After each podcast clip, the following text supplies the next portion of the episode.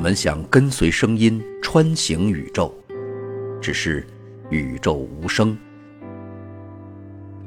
我们想追逐声音走过世界，不过世界嘈杂。于是我们停下来，沉浸在耳畔，聆听想听的声音。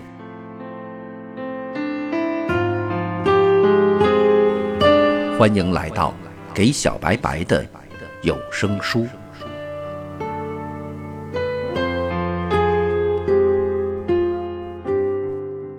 各位好，欢迎收听这一期的《给小白白的有声书》，继续为您讲述史蒂芬·霍金教授的科学巨著《时间简史》第七章“黑洞不是这么黑的”上半部分。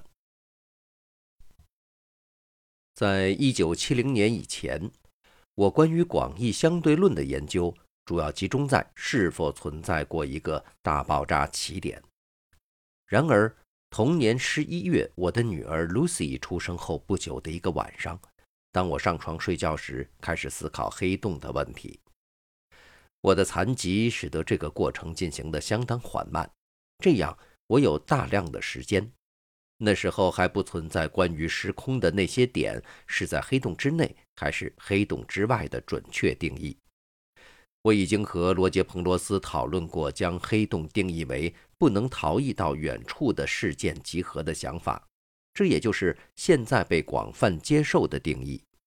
它意味着黑洞边界及事件世界是由刚好不能从黑洞逃逸而只在边缘上永远盘旋的光线在时空里的路径形成的。这有点像从警察那儿逃开，但是仅仅维持比警察快一步，而不能彻底逃脱的情景。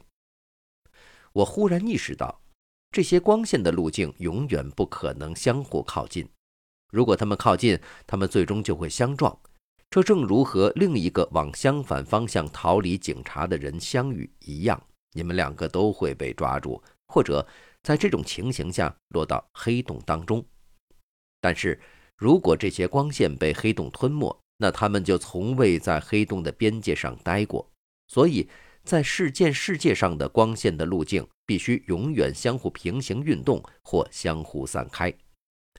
另一种看到这一点的方法是，事件世界及黑洞边界正像一个阴影的边缘。如果你看到在远距离上的一个圆，譬如太阳，投下的投影就能看到边缘上的光线。不会相互靠近。如果从黑洞边界来的光线永不相互靠近，则事件世界的面积可以保持不变或随时间增大，但它永远不会减小，因为这意味着至少边界上的一些光线必然互相靠近。事实上，每当物质或辐射落到黑洞中去，这面积就会增大。或者，如果两个黑洞碰撞并合并成一个单独的黑洞，这最后的黑洞的世界事件面积就会大于或等于原先黑洞事件世界的面积的总和。世界事件面积的非减性质给黑洞的可能行为加上了重要的限制。我为这个发现激动非常，以至于当晚没睡多少。第二天，我给罗杰·彭罗斯打电话，他同意我的结果。我想。事实上，他此前已经察觉到了这个面积的性质。然而，他使用了稍微不同的黑洞定义。他没有意识到，假定黑洞已经稳定于一个不随时间变化的状态。按照这两种定义，黑洞的边界，并因此其面积都应该是一样的。我们非常容易从黑洞面积的非减行为联想起被称为熵的物理量的行为。熵是测量一个系统的无序程度的物理量。常识告诉我们，如果不进行外部干涉，事物总是倾向于增加它的无序度。我们可以从无序中创造有序，但是必须消耗精力或能量，这样减少了可利用的有序能量的数量。热力学第二定律准确地描述了这个观念。他陈述道。一个孤立系统的熵总是增加，并且将两个系统连接在一起时，其合并系统的熵大于所有单独系统熵的总和。譬如，考虑一盒气体分子的系统。分子可以认为是不断相互碰撞，并不断从盒子壁反弹回来的康乐球。气体的温度越高，分子就运动越快。这样，它们撞击盒壁越频繁，也越厉害，而且它们作用到壁上的向外的压力越大。假定初始时，所有分子被一个隔板限制在盒子的左半部。如果将隔板除去，这些分子将趋向散开，并充满盒子的两半。在以后的某一时刻，所有这些分子偶尔会都待在右半部或回到左半部，但占绝对优势的可能性是分子的数目在左右两半大致相同。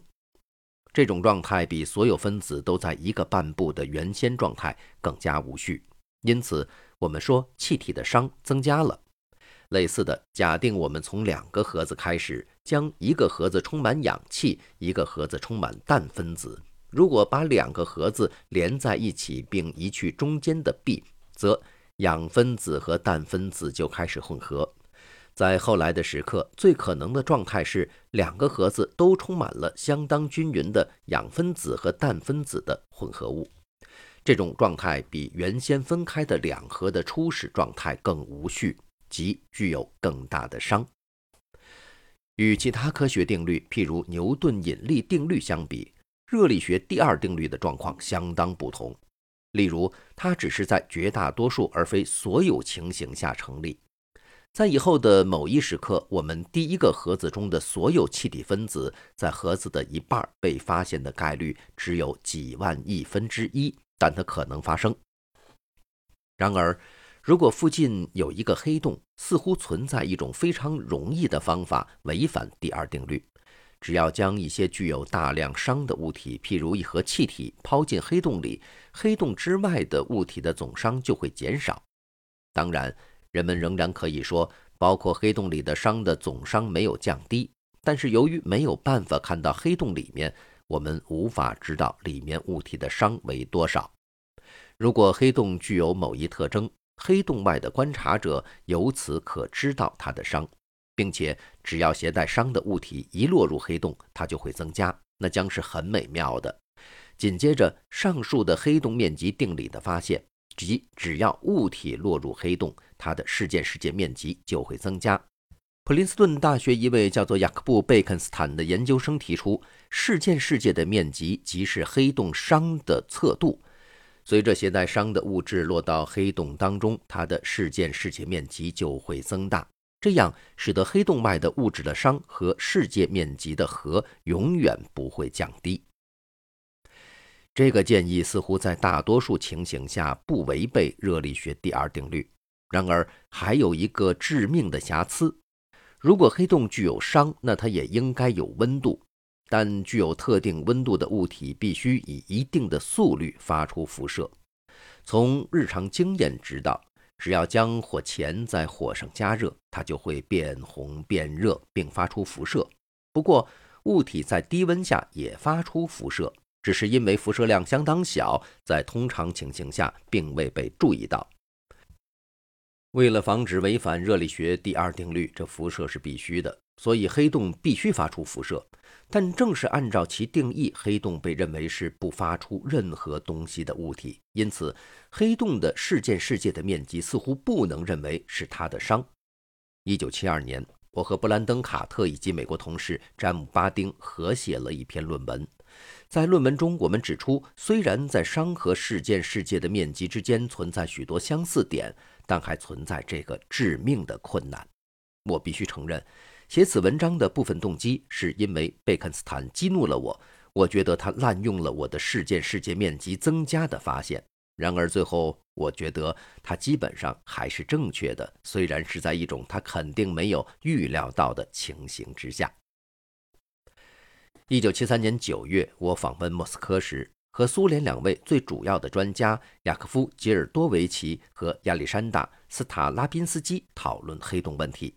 他们说服我，按照量子力学不确定性原理，旋转黑洞应该产生并辐射粒子。在物理学的基础上，我相信他们的论点，但是不喜欢他们计算辐射所用的数学方法。因此，我着手设计了一种更好的数学处理方法，并于1973年11月底在牛津的一次非正式讨论会上将其公布。那时我还没有计算实际上有多少辐射。我预料要发现的正是吉尔多维奇和斯塔拉宾斯基预言的从旋转黑洞发出的辐射。然而，当我做了计算，使我既惊奇又恼火的是，我发现甚至非旋转黑洞显然也应以稳定速率产生和发射粒子。起先，我以为这种辐射表明我使用的一种近似无效。我担心。如果贝肯斯坦发现了这个情况，他就一定会用它去进一步支持他关于黑洞熵的思想，而我仍然不喜欢他。不过，我越仔细推敲，越觉得这似乎近似应该有效。但是，最后使我信服这辐射是真实的理由是，这辐射的粒子谱刚好是一个热体辐射的谱，而且黑洞以刚好防止第二定律被违反的正确速率发射粒子。此后，许多人用了多种不同的形式重复了这个计算。所有人都证实了黑洞必须如同一个热体那样发射粒子和辐射，其温度只依赖于黑洞的质量，质量越大，则温度越低。我们知道，任何东西都不能从黑洞的事件世界之内逃逸出来。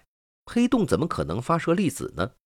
量子理论给我们的回答是。粒子不是从黑洞里面出来的，而是从紧靠黑洞的事件世界的外面的空虚的空间来的。我们可以用以下的方法去理解这个：我们以为是空虚的空间，不能是完全空的，因为那就意味着诸如引力场和电磁场的所有场都必须刚好是零。然而，场的数值和它的时间变化率，如同粒子的位置和速度那样，不确定性原理意味着，我们对其中的一个量知道的越准确，则对另一个量知道的越不准确。所以在空虚的空间里，场不可能严格的被固定为零，因为那样它就既有准确的值零，又有准确的变化率也是零。场的值必然存在一定的最小的不确定性量或量子起伏。我们可以将这些起伏理解为光或引力的粒子对，它们在某一时刻一起出现，相互离开，然后又相互靠近，而且相互湮灭。这些粒子正如同携带太阳引力的虚粒子，它们不像真的粒子那样能用粒子探测器直接观察到。然而，它们的间接效应。例如，原子中的电子轨道能量发生的微小改变可被测量出，并和理论预言一致的程度令人十分惊奇。不确定性原理还预言了存在类似的虚的物质粒子对，例如电子对和夸克对。然而，在这种情形下，粒子对的一个成员为粒子，而另一个成员为反粒子。好，感谢您收听这一期的《给小白白的有声书》。在下期的节目当中，继续为您讲述史蒂芬·霍金教授的科学巨著《时间简史》第七章《黑洞不是这么黑》的下半部分。下期节目，我们再见。